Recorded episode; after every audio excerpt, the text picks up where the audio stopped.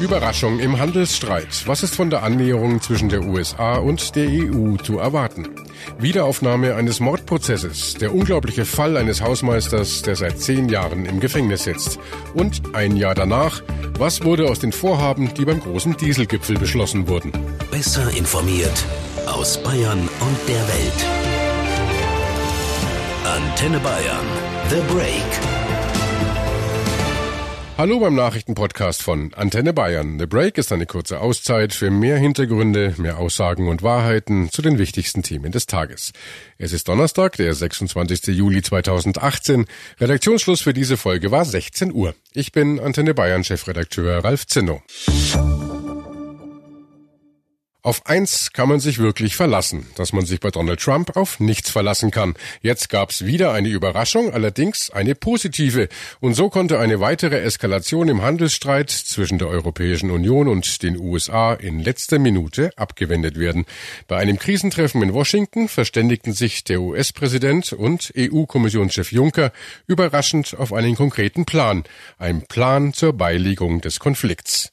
Mögliche hohe US-Zölle auf Autos sind nach Auffassung der EU damit vorerst vom Tisch. Und Bundesaußenminister Heiko Maas sprach sogar von einem Erfolg europäischer Einigkeit. Wir sind sehr erfreut über das Ergebnis des Gespräches, das Jean-Claude Juncker mit Präsident Trump in Washington geführt hat. Es ist nach unserer Auffassung der Beweis dafür, dass äh, die Europäische Union etwas bewegen kann, wenn sie geschlossen bleibt. Das ist so der Fall gewesen. Und deshalb, glaube ich, hat äh, dieses Treffen und die Ergebnisse, die sind über den Erwartungen gewesen, die man haben konnte. Neben der Politik jubelt aber natürlich auch die Wirtschaft. Außenwirtschaftsexperte Kevin Heidenreich vom Deutschen Industrie- und Handelskammertag freut sich über diese neue Entwicklung. Also es ist gut, dass wir jetzt über weniger Zölle reden, nicht immer über mehr Zölle. Demzufolge ist es natürlich gut, dass wir jetzt im Gespräch sind und nicht diese Eskalationsspirale von immer neuen Zöllen auf allen Seiten weiterhin ähm, gewähren lassen. Alles gut ist aber damit natürlich auch nicht. Heidenreich warnt gleichzeitig auch vor zu großer Euphorie. Also ganz kurzfristig können wir vielleicht durchatmen, aber die Stahl- und Aluzölle sind weiterhin da. Auch die Druckeliste der Autozölle ist weiterhin da. Die sind jetzt quasi ausgesetzt, aber sie können jederzeit wiederkommen, wenn die Verhandlungen abgebrochen werden. Ob sich die Lage im Bereich der Außenwirtschaft jetzt wirklich entspannt, das hängt davon ab, wie es weitergeht. Es war ein erster Schritt in die richtige Richtung, aber natürlich auch nur ein erster Schritt. Man darf nicht vergessen, dass diese ganzen Zollmaßnahmen seitens der USA nicht gerechtfertigt sind. Sie sind illegal, widersprechen den internationalen Handelsregeln. Und deshalb war es richtig, war es richtig dass die EU darauf reagiert hat, dass sie Geschlossenheit gezeigt hat und Gegenmaßnahmen eingeführt hat. Gleichzeitig muss sie aber natürlich auch Gespräche äh, mit den USA fortsetzen. Und diese Verhandlungen sind jetzt die Möglichkeit zu sagen, okay, wir beenden jetzt diese, diese Zolltaktik und gehen drüber in Gespräche über ein mögliches Abkommen. Soweit der Experte für Außenwirtschaft vom Industrie- und Handelskammertag. Und er ist natürlich nicht der Einzige, der skeptisch bleibt, denn Donald Trump ist ja immer für eine Überraschung gut.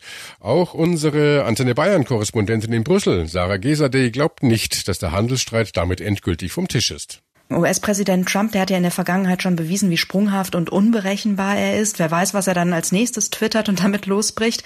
Aber dennoch, die Einigung, die EU-Kommissionspräsident Juncker und äh, Trump erzielt haben, die ist ein erster Durchbruch, ein völlig überraschender Durchbruch auch. Damit hatte man hier in Brüssel nicht unbedingt gerechnet. Und wenn beide Seiten diesen Weg, den sie jetzt eingeschlagen haben, weitergehen, dann könnte der Handelsstreit damit beendet werden. Auf Twitter kündigt Trump eine neue Phase in den Beziehungen zwischen den USA und der EU an eine Phase enger Freundschaft und starker Handelsbeziehungen, in denen beide gewinnen würden. Gewinnen, ja, das ist das große Thema, von dem beide Seiten jetzt auch sprechen. Aber schauen wir doch mal genau auf das Ergebnis des Treffens, also genau, was jetzt vereinbart wurde. Also laut Juncker sind jetzt erstmal die angedrohten US-Zölle auf europäische Autos vom Tisch. Das ist vor allem für die deutsche Wirtschaft, aber auch für den Rest der EU eine große Erleichterung, denn davon wären Ausfuhren von Autos und Autoteilen im Wert von 50 Milliarden Euro pro Jahr betroffen. Außerdem würden die USA die schon verhängten Zölle auf Stahl und Aluminium überprüfen, so Juncker. Gemeinsam wollen die USA und die EU jetzt an einer Reform der Welthandelsorganisation arbeiten und auch über die Angleichung von Standards reden. Das sind die Vorteile, die die Europäische Union vor allem hat. Aber dafür hat sie Trump natürlich auch einiges über den Tisch schieben müssen. Trump zeigt sich ja nicht umsonst so zahm. Ja, weil er dafür auch etwas bekommt, was ihm sehr wichtig ist. Die EU werde fast sofort damit beginnen, große Mengen Sojabohnen aus den USA zu kaufen, hat Trump direkt nach dem Gespräch mit Juncker verkündet. Äh, dafür hat er sich sogar bei Juncker auch bedankt. Es ist nämlich so, dass der Handelskonflikt der USA mit China zu massiven Einbußen bei amerikanischen Sojabohnenbauern geführt hat. Und die EU hat auch zugesagt, die Einfuhr von Flüssiggas aus den USA zu erleichtern. Auch das ist etwas, das Trump sozusagen auf seiner Wunschliste hatte. Unschuldig im Gefängnis. Wie viele von diesen Fällen gibt es in Deutschland und wie schnell kommt man in eine derartige Situation? Heute sprechen wir über einen Mann, der offenbar nur Gutes tun wollte und trotzdem laut seiner Anwältin seit zehn Jahren unschuldig wegen Mordes hinter Gittern sitzt. Und vielleicht nur deshalb, weil er das Opfer als letzter lebendig gesehen hat und weil er sich als Hausmeister auch um eine alte Frau gekümmert und für sie Besorgungen erledigt hat. Der Mann heißt Manfred Genditzki und äh, mein Kollege Christoph Lemmer hat sich mit dem Fall befasst. Christoph, was ist da passiert und warum gilt das Mordurteil gegen Genditzki als zweifelhaft? Also Genditzki arbeitete als Hausmeister und betreute da auch ein Seniorenwohnheim in Rottach-Egern. Da kümmerte er sich auch privat um diese 87-Jährige, die rief ihn eines Tages früh um halb sechs zu Hause an, sagte, es gehe ihr schlecht, sie habe schlimmen Durchfall. Genditzki fährt zu ihr und bringt sie ins Krankenhaus Agatha Ried. Fünf Tage bleibt sie dort, dann holt Genditzki sie wieder ab und bringt sie zurück nach Rottach-Egern. Für das, was dann passiert, gibt es keine Zeugen. Genditzki sagt, er habe Kaffee gekocht und eine Tasse mit der alten Frau getrunken. Er habe eine Geldkassette geholt und Einkäufe abgerechnet, die er für sie erledigt hatte. Dann habe er die Tasse abgespült und sei gefahren. Später dann schaute eine Pflegerin nach der alten Frau und die findet sie tot in der Badewanne. Ein rechtsmedizinisches Gutachten nennt als Todesursache Ertrinken. Möglicherweise hatte die Frau verschmutzte Wäsche ausspülen wollen, verlor das Gleichgewicht und fiel in die Wanne. Eine Polizistin der KPI Miesbach verdächtigt ziemlich schnell Genditzki. Die Staatsanwaltschaft übernimmt den Verdacht und meint, Genditzki habe Geld gestohlen und die Frau umgebracht, um den Diebstahl zu vertuschen. So steht es auch in der Anklage, die der Staatsanwalt so auch vor Gericht vertritt. Aber bei der Frau fehlt kein Geld und Genditzki kann die Herkunft seiner Gelder nachweisen. Ohne jeden Beleg bietet der Staatsanwalt im Plädoyer dann eine andere überraschende Variante an. Genditzki habe sich wegen einer misslungenen Kaffeeklatsch-Einladung mit der Frau gestritten und sie deshalb umgebracht. Das Gericht verurteilt ihn daraufhin zu lebenslanger Haft. Und jetzt hat sich ja seine Münchner Anwältin Regine Rick gemeldet und äh, nach zehn Jahren eine Wiederaufnahme des Verfahrens gefordert. Du hast mit ihr gesprochen. Wie begründet sie das? Mit einer neuen Untersuchungsmethode, die Bewegungsabläufe per Computersimulation nachberechnen kann. Die ist enorm aufwendig und benötigt viel Rechenleistung.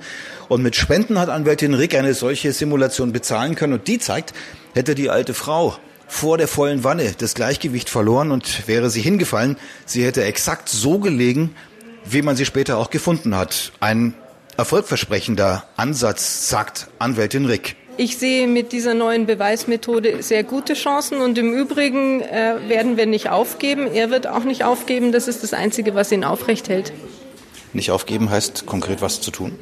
Äh, so lange kämpfen, bis er seine Wiederaufnahme kriegt. Wie geht es Ihrem Mandanten eigentlich im Gefängnis? Haben, haben, wann haben Sie ihn zuletzt gesehen und was haben Sie für einen Eindruck?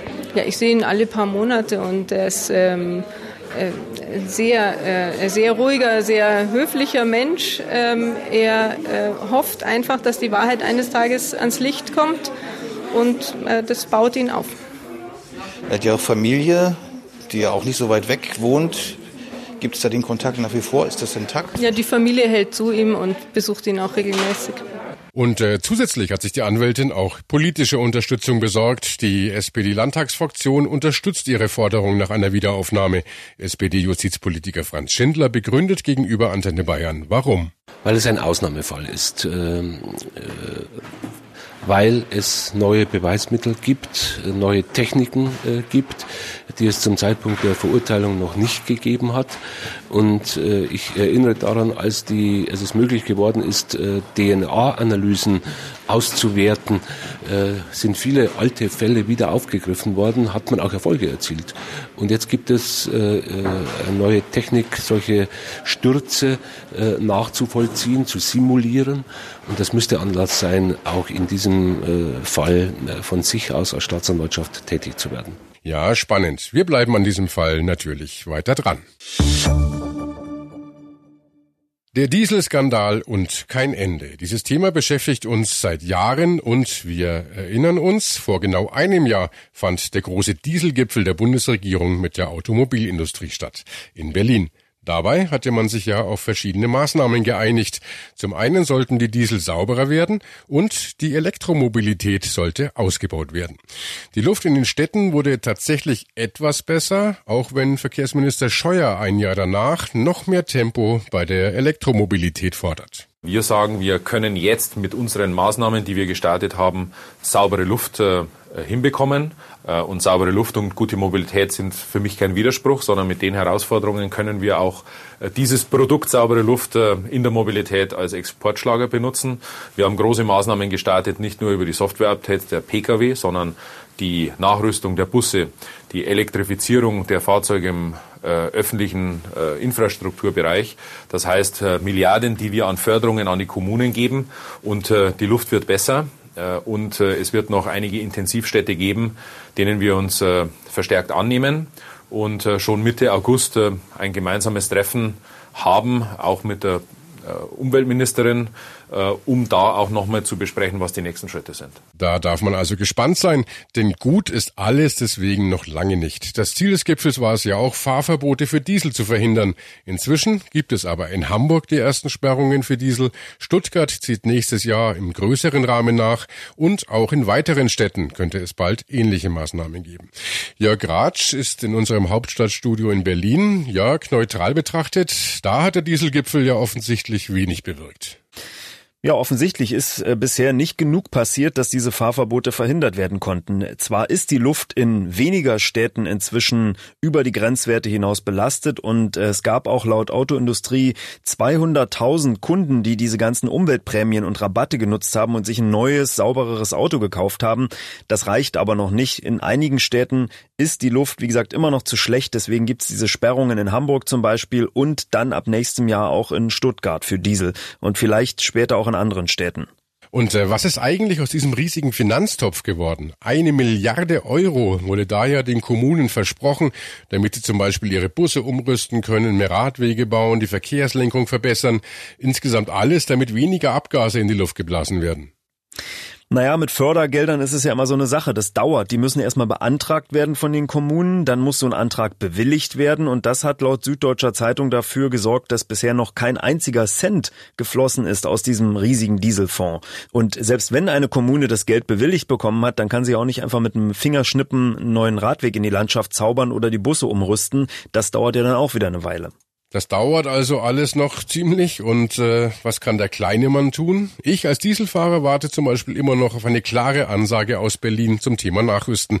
Wenn man die vielen Dieselfahrzeuge technisch umrüsten würde, würde man doch ruckzuck unter die Grenzwerte kommen. Und das hat ja auch der ADAC bestätigt, dass das technisch machbar ist.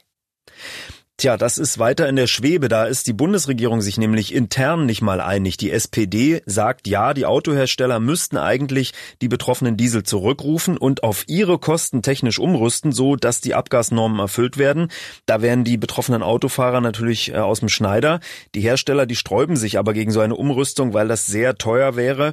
Und äh, der Bundesverkehrsminister Andreas Scheuer, der ist auch dagegen. Er sagt, das wäre eine Investition in die Vergangenheit und das würde auch alles viel zu lange dauern.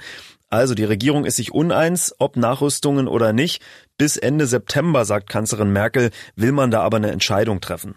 Da sind wir also gespannt. Dieses Dieselthema wird uns sicher weiterhin beschäftigen. Auch ein Jahr nach dem Dieselgipfel in Berlin ist noch viel zu wenig passiert. Und das war The Break, der Nachrichtenpodcast von Antenne Bayern, an diesem Donnerstag, den 26. Juli 2018. Ich bin Chefredakteur Ralf Zinno.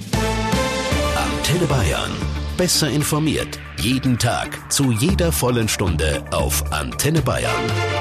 The Break. The Break gibt's auch morgen wieder um 17 Uhr. Jetzt abonnieren.